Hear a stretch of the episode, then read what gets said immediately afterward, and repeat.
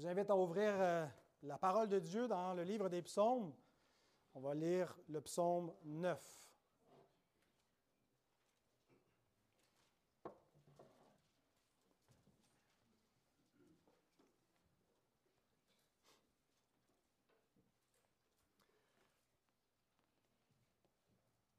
Au chef des chantres, sur Meurs pour le Fils, psaume de David. Je louerai l'Éternel de tout mon cœur, je raconterai toutes tes merveilles. Je ferai de toi le sujet de mon allégresse, je chanterai ton nom, Dieu très haut.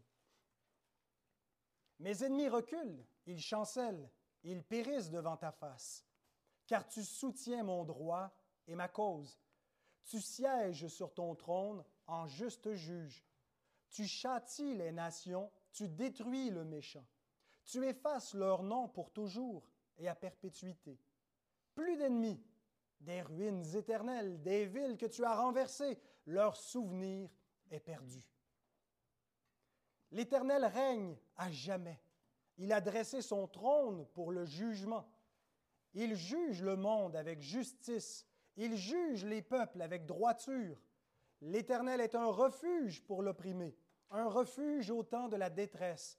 Ceux qui connaissent ton nom se confient en toi, car tu n'abandonnes pas ceux qui te cherchent, ô Éternel. Chantez à l'Éternel qui réside en Sion. Publiez parmi les peuples ses hauts faits, car il venge le sang et se souvient des malheureux. Il n'oublie pas leurs cris. Aie pitié de moi, Éternel. Vois la misère où me réduisent mes ennemis. Enlève-moi des portes de la mort, afin que je publie toutes tes louanges dans les portes de la fille de Sion, et, que je me réjouisse de ton salut. Les nations tombent dans la fosse qu'elles ont faite. Leur pied se prend au filet qu'elles ont caché. L'Éternel se montre, il fait justice. Il enlace le méchant dans l'œuvre de ses mains. Jeu d'instruments, pause.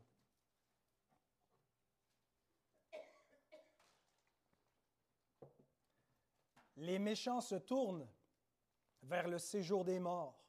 Toutes les nations qui oublient Dieu, car le malheureux n'est point oublié à jamais. L'espérance des misérables ne périt pas à toujours. Lève-toi, ô Éternel, que l'homme ne triomphe pas, que les nations soient jugées devant ta face. Frappe-les d'épouvante, ô Éternel, que les peuples sachent qu'ils sont des hommes. Pause. Éternel, comme David, nous élevons la voix vers toi pour te chanter, pour te louer, pour te bénir. Et nous te rendons grâce pour ta parole que tu nous as donnée, que nous pouvons lire, étudier, méditer, proclamer, Seigneur. Et je te prie pour que tu puisses bénir la prédication de ces saintes écritures. Je te le demande au nom de Jésus, ton Fils. Amen.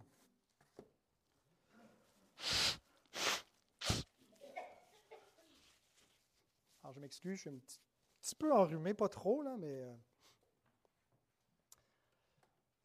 Alors, ce psaume euh, est écrit à l'occasion de la mort d'Absalom. C'est une interprétation, euh, mais je suis tout à fait le, la présentation que James Hamilton fait dans son commentaire. il croit que la section à partir du chapitre 3 pardon, pas le chapitre, ce pas des chapitres, euh, c'est des, des, psaumes. Quoique en même temps, ces psaumes peuvent être vus un peu comme des chapitres parce que des sections. Un chapitre, c'est pour nous, c'est des sections d'une même histoire. Bien, il y a des unités. On voit par exemple clairement dans euh, des regroupements de psaumes, par exemple les psaumes des montées, bien, euh, ce, que, ce, que, ce, que, Hamilton fait ressortir, c'est qu'il semble y avoir plusieurs psaumes qui ont été écrits, qui ont été placés un à la suite de l'autre dans le contexte de la mort d'Absalom et que la, préface ou l'inscription qui vient au verset 1, euh, c'est une indication de cela euh, qui est traduit par Louis II, euh, meurt sur meurt pour le Fils. En hébreu, c'est l'expression euh, al mut laben. Al veut dire sur ou euh, vers ou pour. Ça peut nous dire sur un instrument ou à l'occasion de. Euh, et le mot mut veut dire mort. Euh, et, et, laben, c'est le fils ou pour le fils. Et donc, le sens de l'expression, ça ne semble pas référer à un instrument particulier comme certaines versions ont, suggéré, mais plutôt sur la mort du fils. Et c'est un psaume qui vient donc fermer une section qui a été commencée au psaume 3, où euh, le psaume est introduit euh, de la façon suivante. Et si on compare euh, le psaume 3 et le psaume 9, on a ceci. Psaume de David à l'occasion de sa fuite devant Absalom, son fils. Alors, si vous êtes familier avec l'Écriture sainte, vous connaissez donc cette, à quoi ça fait référence, à la révolte d'un des fils de David, Absalom, qui a essayé de s'emparer, d'usurper le trône de son père, et David a dû fuir. Euh, et euh, donc, pendant un bout de temps, il, est en fuite, et il y a plusieurs psaumes qui sont écrits pendant sa fuite. Mais on arrive au psaume 9, et on lit ceci, au chef des chantres, sur la mort du fils, psaume de David, parce que ce n'est pas Absalom, finalement, qui va euh, triompher dans cette histoire, c'est son père David. Et donc, la section du psaume 3 au psaume 9 devrait se présenter un peu de la façon suivante. On a la révolte d'Absalom, qui est mentionnée au, psaume 3, la prière de David en réponse, euh, le thème euh, au psaume 5, ce sont eux les méchants, pas moi, même si David est accusé. Psaume 6, c'est la prière euh, de David qui est misérable, qui dit Ne me donne pas ce que eux méritent. Psaume 7, c'est son plaidoyer d'innocence, où il plaide devant le majestueux tribunal de Dieu. Psaume 8, il affirme la certitude du règne du Fils de l'homme, dont il est l'emblème, euh, que le règne messianique va se maintenir par David. Et psaume 9, la mort d'Absalom. Donc tous ces psaumes, on les a lus justement un peu dans cet éclairage, dans ce contexte, en gardant cette trame euh, narrative qu'on retrouve dans les livres de 2 euh, Samuel, où on a la, révolte et la, chute d'Absalom. Euh, et on conclut donc cette unité des psaumes aujourd'hui. Voici comment le texte va vous être présenté du psaume 9. Trois points. Louange et suprématie de Yahweh, jugement et destruction des ennemis, et l'unique refuge des hommes, Yahweh. Mais si vous portez attention au verset à quoi correspondent ces trois points, il ne s'agit pas d'une lecture linéaire du psaume 9. Je ne vous présenterai pas le psaume 9 du début à la fin de façon suivie, mais euh, c'est plutôt une, lecture euh, en chiasme, où on part avec les deux extrémités, le début et la fin du psaume, qui nous présentent le, le, contexte et, l'enjeu. On a la louange qui est due à Dieu, mais les hommes qui essaient de s'opposer à Dieu, de remplacer son trône. Et le, psalmiste qui commence en louant Dieu dit que ce ne soit pas l'homme qui, qui triomphe, mais que la louange revienne à Dieu. Et ensuite, on va vers la deuxième strophe et l'avant-dernière strophe, et on a le jugement et la destruction des ennemis euh, qui euh, nous montre comment est-ce que Dieu va triompher de ses ennemis qui est mentionné à la dernière strophe.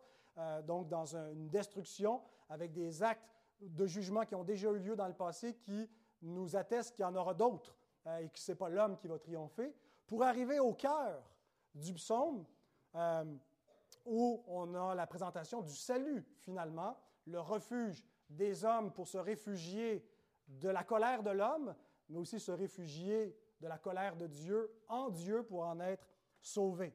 Alors, on ne fait pas une lecture linéaire, mais de cette façon-là.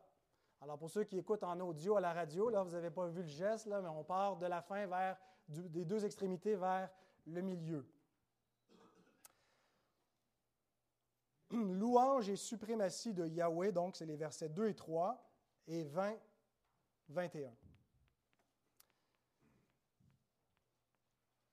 Et lorsque j'ai été convaincu que le contexte dans lequel euh, James Hamilton nous proposait de lire ce psaume devait être le bon et qu'il fallait comprendre sur meurt pour le Fils comme référent à la mort d'Absalom, j'ai été plutôt frappé, le mot est faible, presque troublé par les premières lignes du psaume.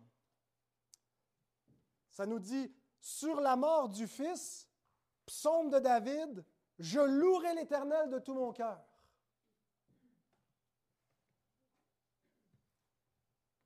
C'est le fils de David qui vient de mourir. Il s'est accroché par les cheveux, il avait une grosse touffe de cheveux pris dans les arbres et les hommes de David ont pu l'achever pendant qu'il était suspendu entre ciel et terre en lui plantant une lance dans le cœur. Et là, on a David qui dit, je louerai l'Éternel de tout mon cœur. Et bien sûr, quand on lit le récit, ce n'est pas l'impression qu'on a. On ne voit pas un David dans l'allégresse, on voit un David dans la détresse.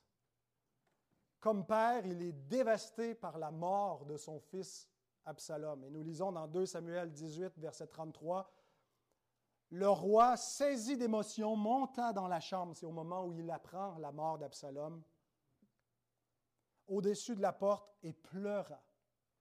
Il disait en marchant, Mon fils, Absalom, mon fils, mon fils, Absalom, que ne suis-je mort à ta place Absalom, mon fils, mon fils? Comment expliquer si ce psaume est vraiment écrit à l'occasion de la mort du fils de David, Absalom, qu'il commence en disant, Je louerai l'Éternel de tout mon cœur. Ben, on voit la les pleurs et la, prière de David comme père, mais on voit aussi dans le psaume 9 sa prière comme roi messianique. Deux chapeaux, en quelque sorte, où d'un côté il pleure son fils, mais de l'autre côté il loue Dieu pour sa délivrance, sa justice et son règne.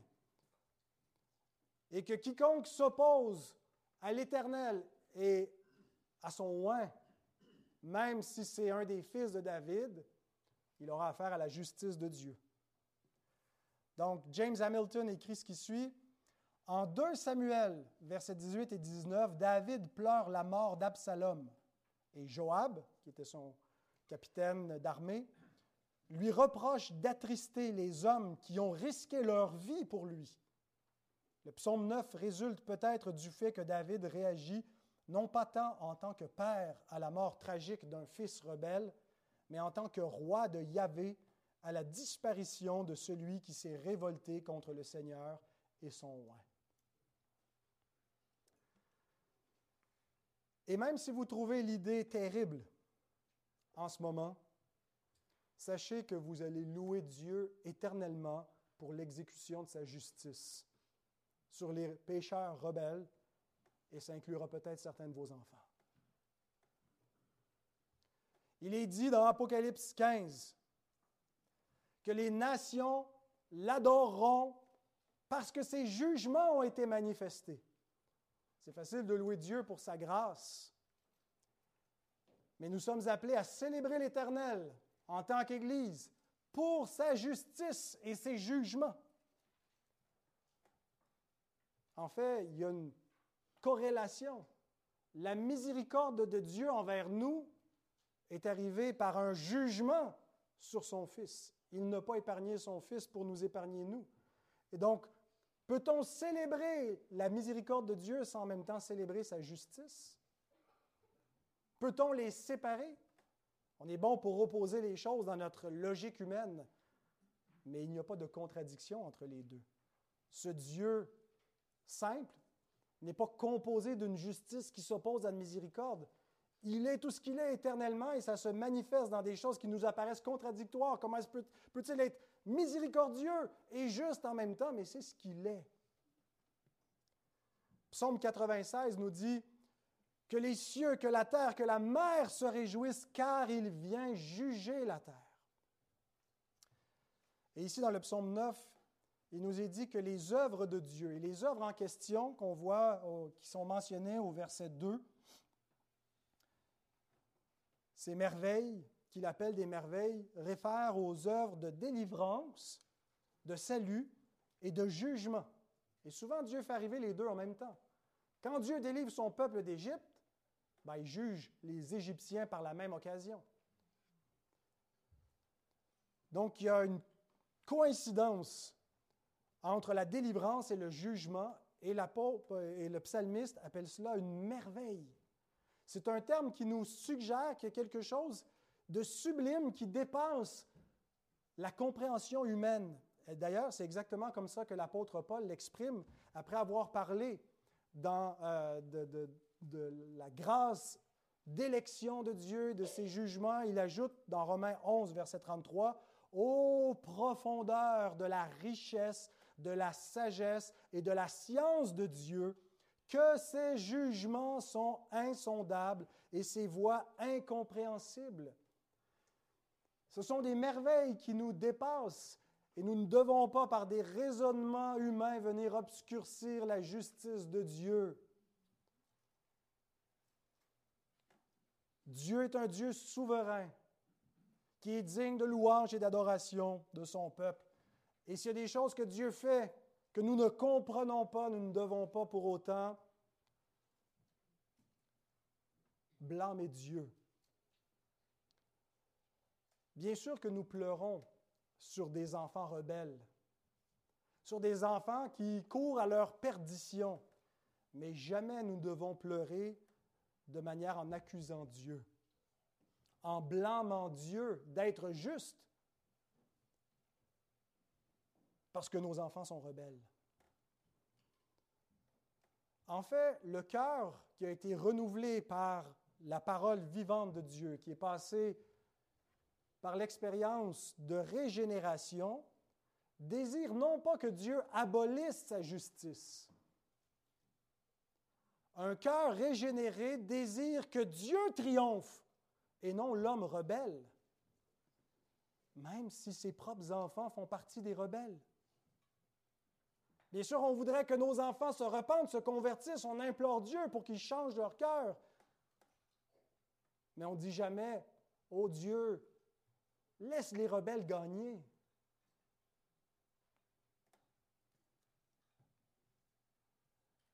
Et donc le psaume termine en disant, Lève-toi, ô Éternel, que l'homme ne triomphe pas, que les nations soient jugées devant ta face.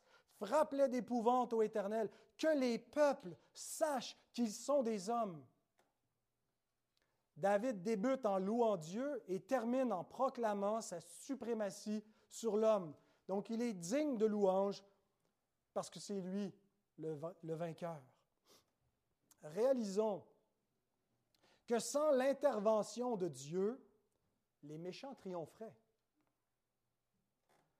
Si Dieu n'intervient pas, si Dieu n'exécute pas la justice, les forts de ce monde, les impies de ce monde, les méchants vont l'emporter. Et ça serait inquiétant. Mais l'aspiration d'un cœur croyant, c'est que ce ne soit pas l'homme qui triomphe. Et le mot qui est employé pour homme, c'est l'énoche, qui réfère à la constitution faible de l'homme, l'être de poussière. Que l'énoche ne triomphe pas, que les nations sachent qu'ils ne sont que poussière. Ça fait écho dans mon cœur, moi, quand je regarde ce dont les hommes sont capables dans leur méchanceté. Quand je vois cet homme de poussière qui verse le sang innocent et qui appelle ça justice sociale, justice pour la femme, justice pour sa cause,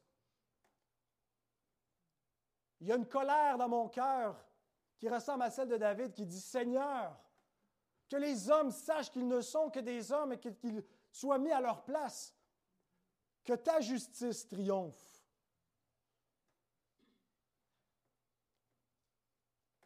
Bien sûr, ce n'est pas parce qu'on souhaite la mort des méchants, on souhaite leur repentance. On souhaite qu'ils obtiennent miséricorde, mais non pas qu'ils obtiennent miséricorde en persistant dans leur rébellion, dans leur méchanceté, dans leur meurtre. Nous savons donc que Dieu triomphera à la fin. On connaît la fin de l'histoire. Mais en entendant cette fin, les hommes fanfaronnent. Et c'est un petit peu ce qu'on retrouve dans le psaume 9.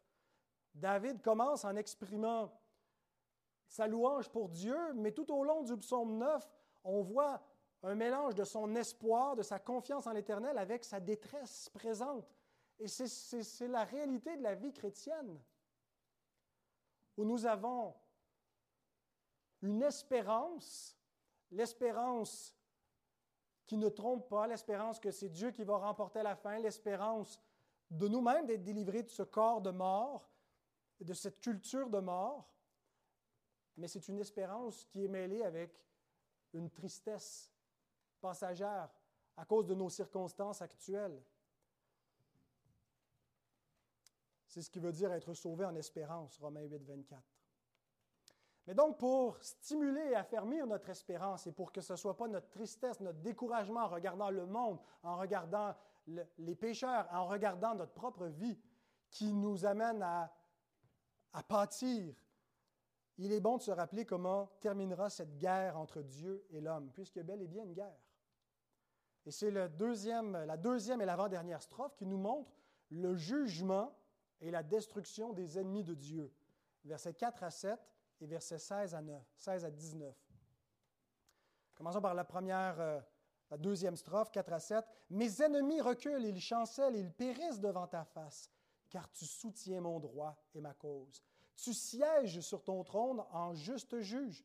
Tu châties les nations, tu détruis le méchant, tu effaces leur nom pour toujours et à perpétuité. Plus d'ennemis, des ruines éternelles, des villes que tu as renversées, leur souvenir est perdu.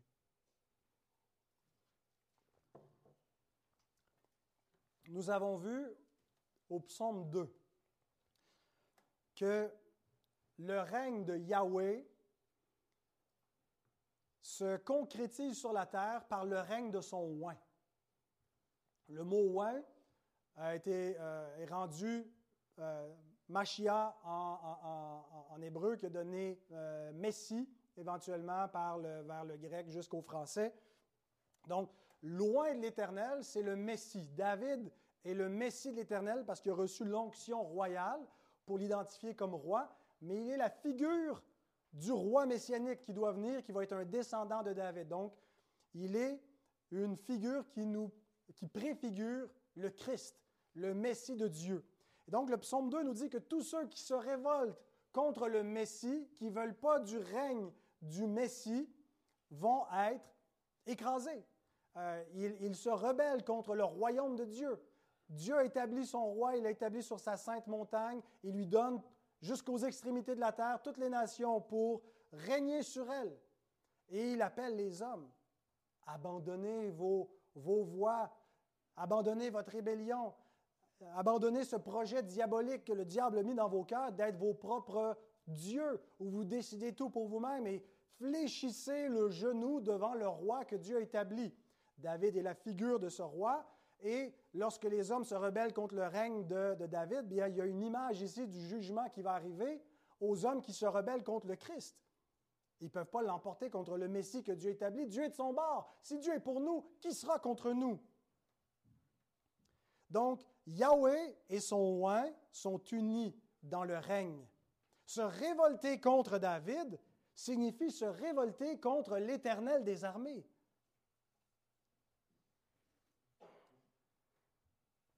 David non seulement représente le Messie, mais représente aussi les justes, les croyants, le peuple de Dieu, son Église, les sauvés, qui souffrent dans un monde rebelle à Dieu, qui sont souvent persécutés, et ceux qui les persécutent ont dans ce qu'ils font une preuve de leur perdition, et pour ceux qui supportent la persécution, ont une preuve de leur élection, de leur salut. C'est ce que Paul dit dans Philippiens 1, 28. Alors David, donc ici, parle de ses ennemis, mais ses ennemis sont les ennemis de Dieu, les ennemis du règne de Dieu.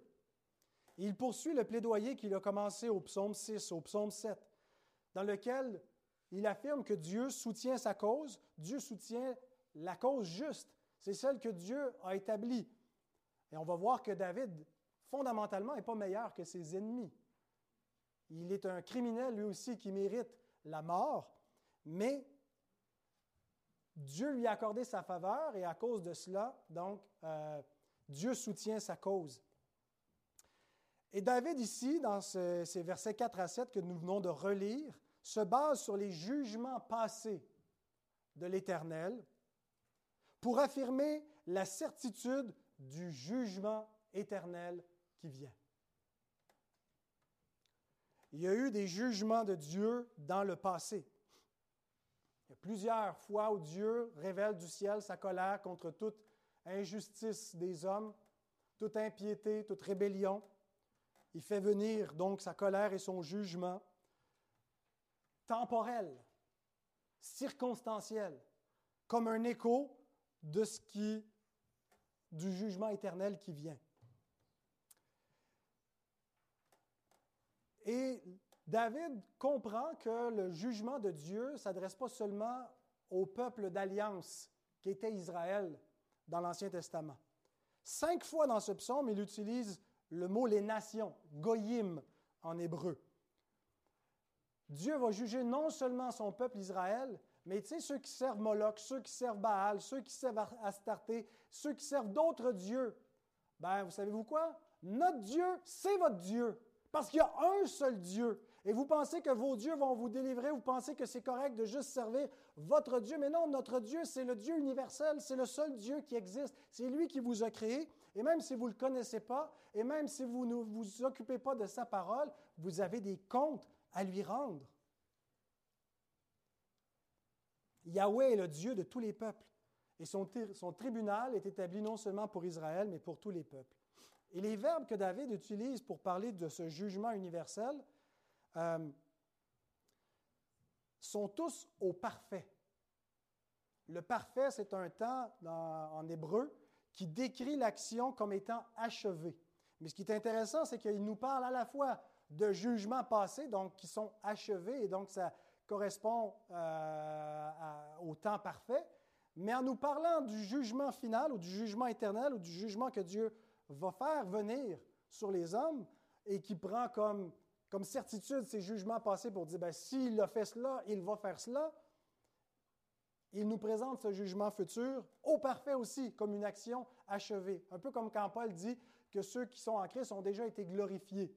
Euh, c'est un aoriste pour dire que euh, même si ce n'est pas encore le cas, ben, c'est une certitude. On est déjà dans la gloire unis à Christ.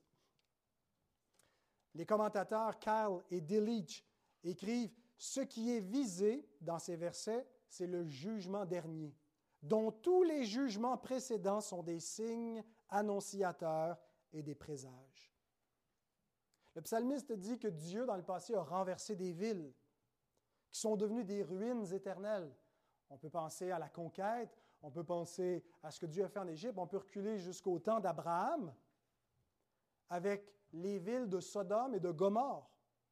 Et justement, Jude, le frère du Seigneur, écrit dans son épître au verset 7 que Sodome et Gomorre et les villes voisines qui se livrèrent comme eux à la débauche et à des vices contre nature sont donnés en exemple, subissant la peine d'un feu éternel. Dieu a fait descendre le feu du ciel, le soufre sur ces villes-là. Ce n'était pas encore le feu de la géhenne. C'est un jugement temporel mais Jude nous dit ici qu'ils ont subi la peine d'un feu éternel. Donc, il prend cette même idée que Dieu fait venir un jugement circonstanciel terrestre, mais qui est le présage, qui est l'emblème, qui est le signe, qui est la garantie, qui est le gage d'un feu éternel qui va venir.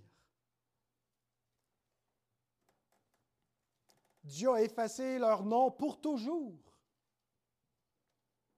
comme Amalek. Il va faire disparaître son nom de dessous les cieux. Les méchants sont emportés comme la paille dans le vent, nous dit le psaume 1. Je trouve que ces psaumes contrastent beaucoup avec le genre de Dieu Momoun qu'on entend prêcher dans les, églises évangéliques. Il n'y a jamais de jugement. Euh, c'est un Dieu, là, Jésus, il sait vraiment comment tu te sens. Il n'y a, pas de justice. Il n'y a pas cette idée d'un jugement divin. C'est l'Éternel des armées, bon sang le juge de toute la terre qui va exécuter la justice. Réalisons les enjeux éternels qui nous sont présentés dans l'Écriture sainte. C'est d'ailleurs le titre de mon message, Enjeux éternels. Tant de gens approchent l'Écriture pour tirer leur petite pensée du jour, puis penser juste aux, enjeux du quotidien. Bien sûr que la parole de Dieu nous donne des choses pour la vie quotidienne, mais elle nous présente surtout des enjeux d'éternité, des enjeux extrêmement graves et sérieux qui sont beaucoup plus graves que si tu perds ta job ou si tu tombes malade ou si tu rates ta vie. Il y a pire que de rater sa vie, de rater la vie éternelle.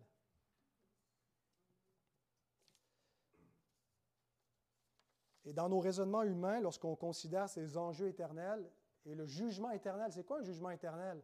C'est un jugement qui ne finit pas. Un feu qui ne s'éteint point, des vers qui ne meurent point, des grincements de dents perpétuels. C'est terrible. Et quand on pense à cela, on se dit, c'est la cruauté. C'est un Dieu cruel que vous prêchez.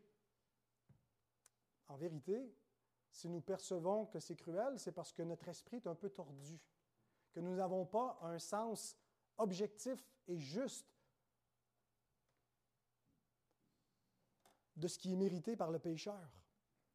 Parce que le jugement de Dieu ne peut pas être autre chose que juste, que équitable, que parfaitement mesuré, parce que c'est ce que Dieu est par nature. Il est justice. Dieu ne peut pas être cruel. Dieu ne prend aucun plaisir à la méchanceté, à la cruauté. Et on voit les versets 16 à 18 comment le jugement de Dieu est parfaitement agencé au péché de l'homme. Regardez ce qui est écrit. Les nations tombent dans la fosse qu'elles ont faite. Leur pied se prend au filet qu'elles ont caché? L'Éternel se montre, il fait justice, il enlace le méchant dans l'œuvre de ses mains. Et là, il y a une pause qui, est donnée. Higayon, c'est là qui peut être traduit par sourdine ou interlude. Pause, réfléchis à cela. L'homme va avoir exactement ce qu'il mérite. Le jugement, pas, je ne crois pas un jugement qui va être complètement uniforme, c'est-à-dire qu'il va y avoir des degrés de jugement. Ils vont savoir ce qu'elles ont fait, ce qu'ils ont mérité en proportion de la lumière qui est reçue. Le méchant se tourne vers le séjour des morts, toutes les nations qui oublient Dieu. Donc la rétribution divine, peut-être en raison de notre finitude, en raison des jugements insondables et incompréhensibles de Dieu, en raison de nos, notre propre péché, fait en sorte qu'on pense qu'il est peut-être cruel, mais en fait c'est un jugement juste, équitable, proportionnel à ce qui est mérité. Même chose qui était dit dans le, psaume 7, quand il est dit que le, méchant est pris dans son propre filet, qu'il tombe dans sa propre fosse, que euh, ce qui envoie la pierre qu'il lance lui retombe dessus, la violence lui retombe dessus. Il y a un principe de justice. Hein. Le, bien est récompensé et le mal est puni. Et il doit être puni proportionnellement. Et il y a un seul juge qui est capable de juger parfaitement, exactement ce que mérite le péché, et c'est notre Dieu. Mais nous savons ce que mérite le péché. Romains 6, 23, le salaire du péché, c'est la mort. Mais le don gratuit de Dieu, c'est la vie éternelle en Jésus-Christ. La mort, le shéol, la géhenne, c'est l'exécution de la justice. C'est ce que mérite, c'est le salaire gagné par le péché. Ce n'est pas la cruauté, c'est la justice. Mais la vie éternelle, ce n'est pas quelque chose qui est mérité, c'est la faveur, c'est la pure bonté, c'est la générosité de Dieu qui est offerte à tous. Mais les méchants ne se tournent pas vers ce Dieu qui leur offre la vie éternelle, ils se tournent vers le séjour des morts. Ils oublient Dieu. Qui sont les méchants? Si on pose, si on faisait un vox pop aujourd'hui, on pose cette question dans la rue, c'est, qui les méchants? On est certain que dans le, top 10, on va avoir les Hitler, les Staline de ce monde, les terroristes, les criminels, peut-être les riches et puissants qui, font des crimes légaux, euh, qui contrôlent le monde. Donald Trump, par exemple, euh, certains que gens le mettraient dans leur top 10. Écoutez ce que dit Charles Siméon avec beaucoup de sagesse. Si nous consultons l'opinion des hommes, nous constaterons qu'ils diffèrent beaucoup les uns des autres dans leur conception de la culpabilité morale et que leur définition de la méchanceté inclut plus ou moins de choses selon leurs propres habitudes de vie, car chacun prend soin de tracer la ligne de démarcation de manière à ne pas être lui-même inclus dans cette ligne. Mais Dieu ne consulte pas nos désirs et n'adapte pas sa parole à nos vues partielles. Il qualifie de méchants tous ceux qui l'oublient. Aux yeux du pécheur, toutes ses voies sont justes. Il trace la ligne, puis c'est sûr qu'il est du bon côté de la ligne qu'il a tracée.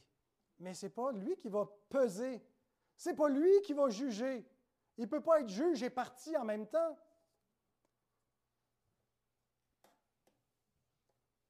L'Écriture nous dit c'est qui le méchant? Au verset 18, les méchants se tournent vers le séjour des morts, toutes les nations qui oublient Dieu.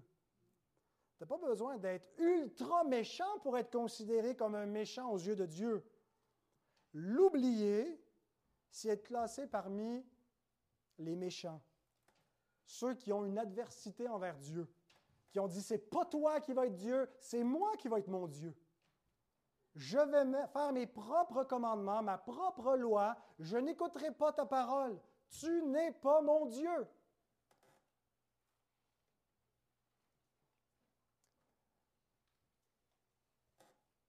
Vous savez, ce n'est pas parce qu'on fait le mal qu'on devient un méchant.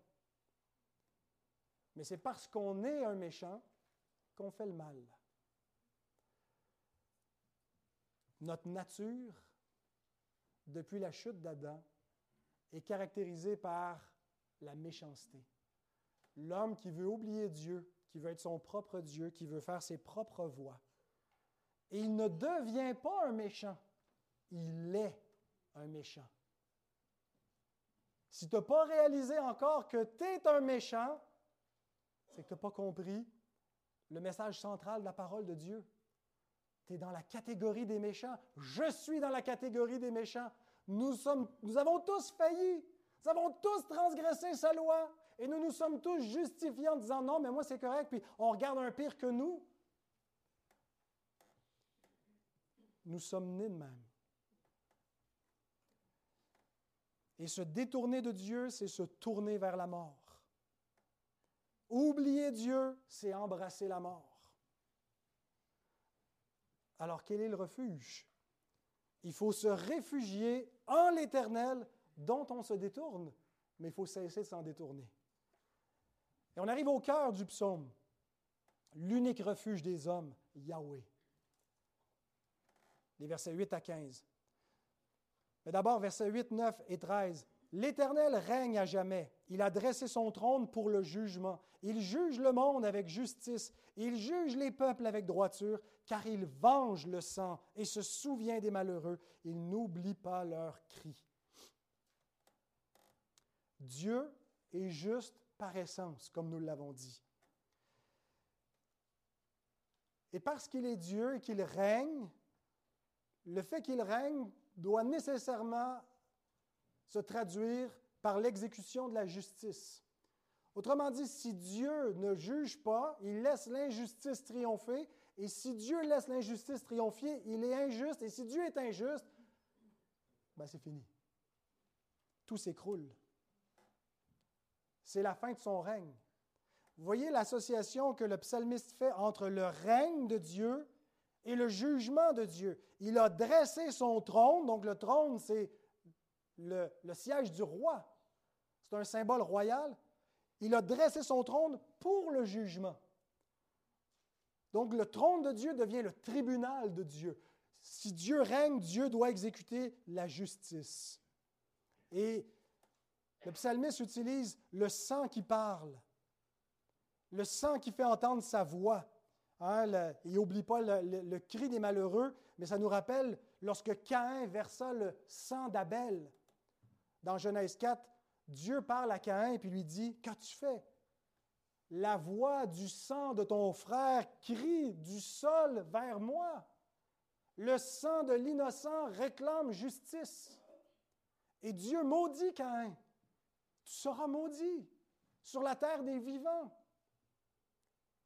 qui a englouti le sang de ton frère. Et ça devient cette scène-là un, emblème des deux postérités, la postérité juste et la postérité impie, en antagonisme. Caïn qui est du malin, Abel qui est de Dieu, un qui a la foi, un qui rejette Dieu, un qui marche dans l'obéissance, l'autre dans la rébellion, et un qui persécute son frère et qui en est le meurtrier. Dieu redemande le sang de l'homme jusqu'à l'animal qui verse le sang de l'homme. C'est pour ça qu'on va abattre un animal, qui, qui, un chien qui va mordre. Si c'est une morsure sérieuse, on va l'abattre. Pourquoi? Parce que l'homme n'est pas un animal. Un chien qui mord un chien, on va, ça, ça passe, mais un chien qui mord un homme, l'homme porte l'image de Dieu. Dieu dit, je redemanderai à l'animal qui va verser le sang de l'homme et à l'homme qui va verser le sang de son prochain, je lui demande justice. Alors les hommes oublient Dieu. Les pécheurs vivent en ce moment comme si Dieu n'existait pas, ils font à leur tête, mais Dieu n'oublie pas l'homme. Il n'oublie pas l'homme, à la fois ceux qui crient à lui pour la délivrance, mais ceux qui doivent recevoir le jugement. Dieu ne peut pas ne pas exécuter la justice contre l'homme meurtrier. Et nous sommes dans un monde rempli de meurtriers. J'en ai vu un ce matin qui me faisait une drôle de grimace quand il est sorti de son lit avec les cheveux hirsutes. Chaque jour, vous envoyez un dans le miroir, un meurtrier. 1 Jean 3,15 Quiconque est son frère, H-A-I-T, haïr, avoir de la haine, concevoir de l'amertume, de la colère, celui qui est son frère est un meurtrier. Et vous savez qu'aucun meurtrier n'a la vie éternelle demeurant en lui. Donc, qu'est-ce qu'on fait dans un monde rempli de meurtriers? Où est-ce qu'on peut fuir? Il y a un seul refuge qui est à la fois un abri des hommes meurtriers, mais un abri pour les hommes meurtriers. En Dieu, on est réfugié pour nous protéger des hommes. Mais aussi, on a besoin de trouver refuge en lui parce qu'on a transgressé la loi de Dieu. C'est comme la ville de refuge vers laquelle on fuit. Regardez versets 10 à 15. L'Éternel est un refuge pour l'opprimé, un refuge au temps de la détresse. Ceux qui connaissent ton nom se confient en toi, car tu n'abandonnes pas ceux qui te cherchent au Éternel. Chantez à l'Éternel qui réside en Sion. Publiez parmi les peuples ses hauts faits. Verset 14. Aie pitié de moi, Éternel. Vois la misère où me réduisent mes ennemis. Enlève-moi des portes de la mort, afin que je publie toutes tes louanges dans les portes de la fille de Sion, et que je me réjouisse de ton salut. Donc, il est d'abord un refuge pour l'opprimé, mais il est aussi un refuge pour le meurtrier, ce Dieu. Hier, on était réunis pour prier, puis notre frère Denis a fait une prière que j'ai trouvée extraordinaire.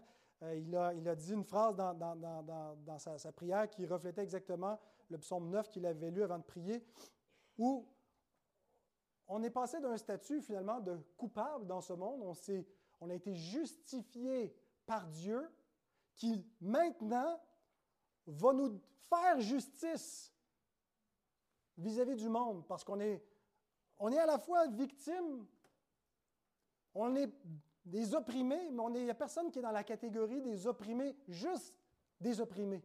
Il n'y a personne qui est juste un innocent, juste une victime dans le monde. Et on peut avoir l'impression, si on lit superficiellement ce psaume-là, que ben, c'est, Dieu exécute la, justice sociale, ceux qui sont faibles, ceux qui sont pauvres, ceux qui sont euh, en bas de l'échelle sociale, c'est pour eux Dieu est de leur bord. Mais il n'y a pas d'innocent devant Dieu. Nous sommes tous des coupables, tous des meurtriers. Même David, qui ici est un roi opprimé, est aussi un roi meurtrier. David a volé la femme d'Uri. Il a pris sa femme, puis il l'a tuée. Puis Dieu a envoyé Nathan, puis il a dit Ce que tu as fait, je n'ai pas aimé ça. Tu es un salaud, David. Tu mérites la mort. Et dans le psaume 32, on voit la conviction de péché, la terreur de David devant l'Éternel, mais aussi l'assurance du pardon. Dieu va épargner David parce que Dieu va punir le péché de David sur son fils, à lui qui se trouve aussi être le fils de David, Jésus. Donc David est un roi opprimé, mais est un roi meurtrier qui a besoin de grâce. Il est délivré en se réfugiant en Dieu, mais c'est comme ça qu'il devient un juste qui peut réclamer justice face à un monde qui l'oppresse.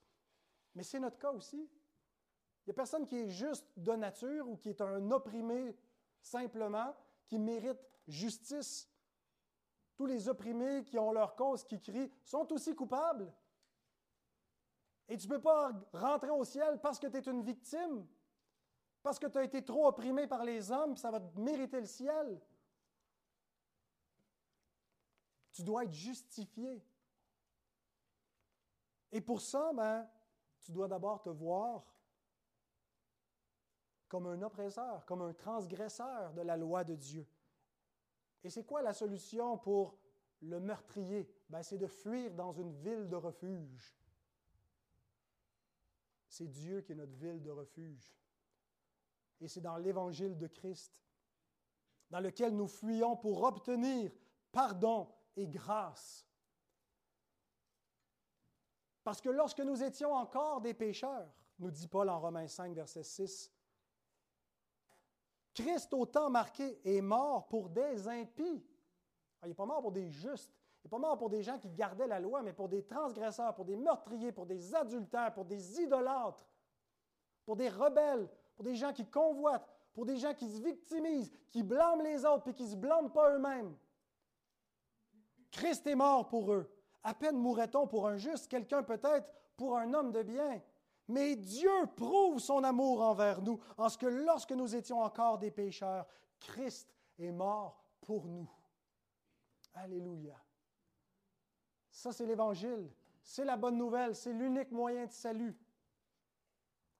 Et ce salut inclut la délivrance de toutes les oppressions des hommes dont nous faisons partie et que nous subissons également. Mais à la fin, nous allons obtenir un monde dans lequel la justice va habiter, où il n'y aura plus d'oppression. Il n'y aura plus de parents qui abusent de leurs enfants, il n'y aura plus de violence, il n'y aura plus de violence conjugale, il n'y aura plus de souffrance, il n'y aura plus de meurtre, il n'y aura plus de vol, il n'y aura plus de crime.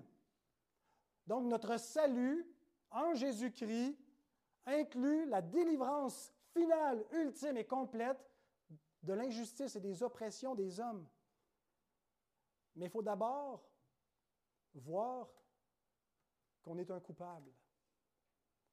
Et pas juste se voir comme un oppressé, comme une victime, mais comme quelqu'un qui a besoin de se réfugier en Dieu pour obtenir le pardon. Voyez-vous comme c'est beau? Dieu, parce qu'il est la justice, est notre plus grande menace, parce qu'on est pécheur, on est le contraire de la justice. Mais la solution ne consiste pas à fuir loin de Dieu, mais à se réfugier en lui pour être justifié. Parce que celui qui vient à lui, qui croit, reçoit en cadeau la justice gratuite du Fils de Dieu, qui est notre représentant, comme David qui représentait ses hommes, qui représentait son peuple, qui est la, la, tête fédérale de l'Alliance. Christ est notre représentant. Mais contrairement à David, Jésus est un juste.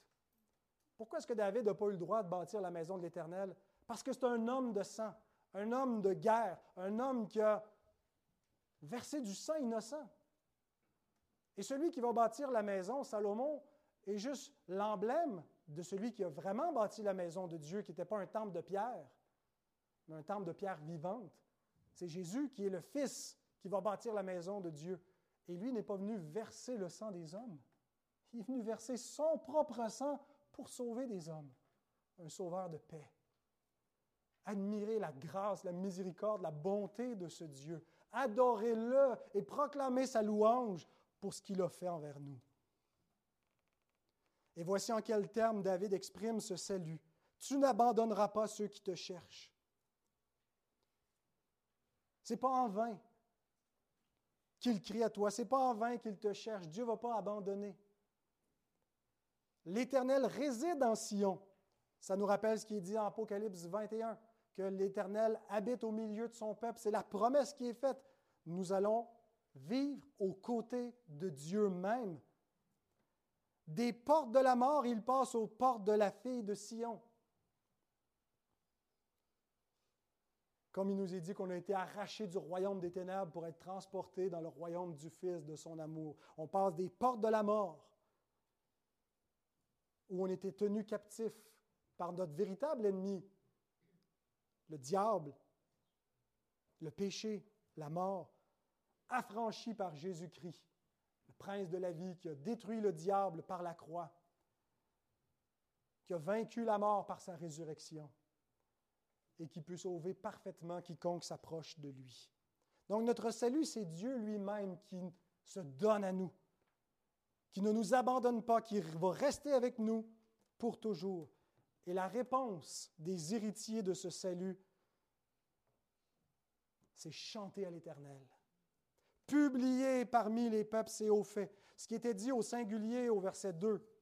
Je louerai l'Éternel de tout mon cœur, je raconterai toutes tes merveilles et transposer maintenant pour toute l'assemblée de Dieu. Nous devons faire comme David. Nous chantons à Dieu et nous proclamons ce qu'il a fait. Ce n'est pas juste des louanges euh, sans substance. Nos louanges doivent contenir la proclamation de ce que Dieu a fait, de l'exécution de ce salut. Nous proclamons l'Évangile, nous proclamons les attributs de Dieu, nous publions ces louanges et nous nous réjouissons de ce salut. Nous le faisons en invitant tous les hommes à entrer dans les portes de Sion également. Soli Deo Gloria. Personne ici peut se vanter, peut réclamer une gloire quelconque pour ce salut. La gloire va à Dieu seul, qui a accompli, qui a fait de nous des meurtriers. Il nous a innocentés, il nous a pardonnés, il nous a réconciliés par le sang de son Fils, et il nous a délivrés. Il nous promet aussi que cette persécution, cette souffrance qu'on peut vivre dans le monde parce qu'on porte l'opprobre de Christ, Dieu va nous faire justice. Éphésiens 3, 21. À lui soit la gloire dans l'Église et en Jésus-Christ, dans toutes les générations, au siècle des siècles. Amen.